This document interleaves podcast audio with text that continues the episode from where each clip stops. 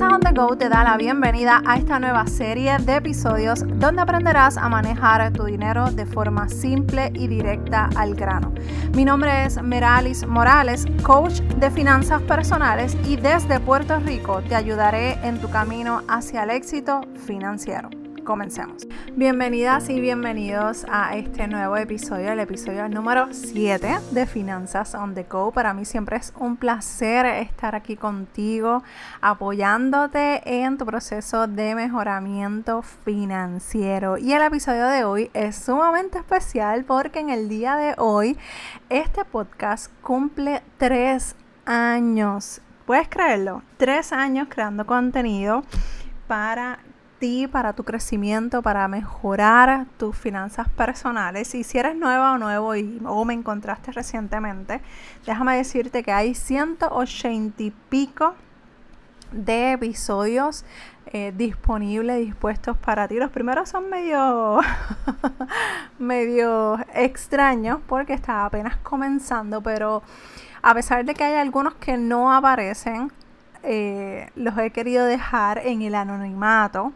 Sin embargo, hay mucha información que puede ayudarte para que puedas trabajar con tus finanzas personales en finanzasonthego.com. Y como quiera, en las notas del programa vas a encontrar toda la información para que puedas lograr encontrar ese artículo, los audios que más necesites para comenzar ese proceso de mejoramiento financiero.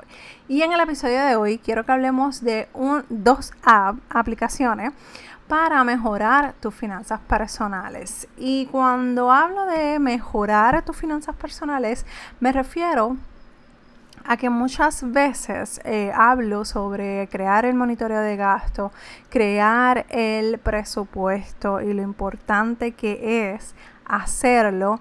Y muchos de ustedes me dicen, pero Meralis, es que se me hace tan difícil tener una hoja de Excel, se me olvida porque la dejo en casa y con el tiempo, con el ajoro se me olvida. Así que te voy a hablar de dos aplicaciones que he utilizado y que me gustan mucho. Y esa realmente es una de las eh, quejas que comúnmente yo recibo a, a, través de todo este tiempo que he estado trabajando las finanzas personales, la constancia, el crear ese hábito para poder crear el monitoreo de gasto y crear el presupuesto. Así que si me sigues hace tiempo, quizás ya conoces sobre estas dos plataformas que son gratuitas, eh, pero quiero hablarte eh, de forma simple para que puedas conocer y decidir cuál de las dos a ti te gustaría practicar o usarla por un tiempo en lo que caes en, tiempo con tus finanzas. Estas dos aplicaciones, Money Manager y Mint, te voy a dejar eh, los nombres en la nota del programa, son excelentes para llevar tus finanzas personales y comenzar a organizarte. Y en el caso de que seas fan de todo lo que es tecnológico y simplificar tu vida y no estar andando con papeles o agendas y eres así como que más tecnológica, pues definitivamente estas dos aplicaciones te van a ayudar. Vamos a comenzar a hablar sobre eh, la de Money Manager. Es una que tú puedes tener en tu celular. Eh, ya sea eh, iOS o Android, así que funciona con cualquier operativo. Es más, las dos funcionan en cualquiera de los operativos eh, iOS o Android. Así que eso es muy importante. Y la, en la parte de la de Money Manager, lo que me gusta de esta aplicación es que, como he mencionado anteriormente, es una aplicación que tú puedes utilizar para el monitoreo de gasto. Eh, eh, yo sé que crear el monitoreo de gasto, llevar una libretita encima o una hoja de Excel y sacar al final de la semana o al final del día ese tiempo pudiera para algunos ser una tarea tediosa, pero es un ejercicio con, con sumo valor porque verdaderamente vas a conocer en dónde estás gastando más tu dinero. Esta aplicación, esta Money Manager, es mucho más fácil de manejar ya que la tienes en tu celular. Y cuando haces algún gasto, que así fue como yo comencé a utilizarlo, cuando yo salía de la tienda o allí mismo en lo que me estaban cobrando en la tienda, anotaba mi gasto, lo, la, le ponía la categoría, la cantidad y me olvidaba y al final de la semana o al final del mes, cuando tenía que hacer mi presupuesto para el próximo mes, ya yo tenía toda la información. Incluso puedes sacarle foto a los recibos y guardarlo en esa plataforma. Así que básicamente eso te va a ayudar a simplificar el tener que sentarte al final de la semana y automáticamente ya lo vas a ir teniendo a medida que tú hagas los gastos. Por otro lado, tenemos la, aplicación que se llama Mint, como menta, pero en inglés. Por otro lado, quiero hablarte de la aplicación Mint, así como Menta. Eh, esta aplicación eh, también es una página de internet que tú puedes acceder desde tu computadora y bajarla en tu celular, no importa si es iOS o Android, ambas están disponibles.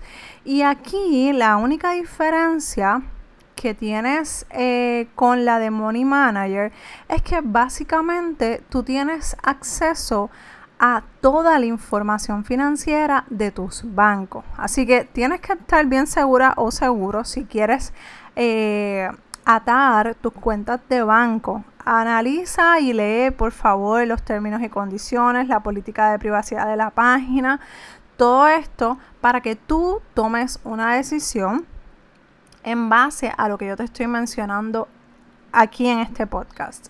No, esto que te estoy diciendo no es que tienes que hacerlo para poder trabajar con tu finanzas. Esto es una recomendación una sugerencia y tú al final del día tú decides si la utilizas o no, si te quedas con el papel o si te quedas con la hoja de Excel, que igual te pueden funcionar perfectamente.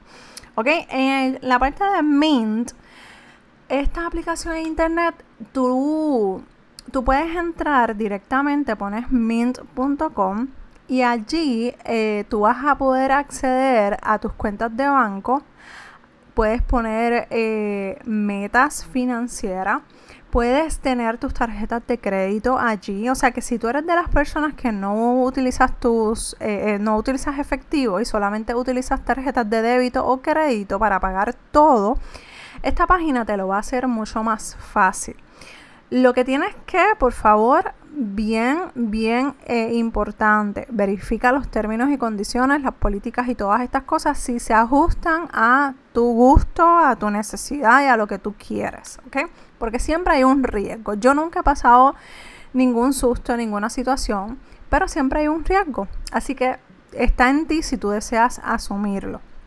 Yo por, lo, por el momento yo veo mis eh, transacciones dentro de esa aplicación y esta aplicación a mí me ayudó mucho a saldar mis tarjetas de crédito porque tú puedes poner alertas para que te avisen por mensaje como una notificación o te avisen por un correo electrónico como que mira, al final de la semana o X días de la semana eh, vas de esta forma, te faltan, qué sé yo, 100 dólares para saldar esa tarjeta de crédito o para ese ahorro que quieres ahorrar, sigue así, sigue adelante, te hacen retos financieros. Ahora mismo, eh, en estos días entré y había una notificación que me decía que si quería hacer el reto financiero de ahorrar 5 mil dólares, pues me puedo eh, poner, o sea, me puedo inscribir y, ellos me van a, a, estar automáticamente enviando la información y como que las notificaciones por correo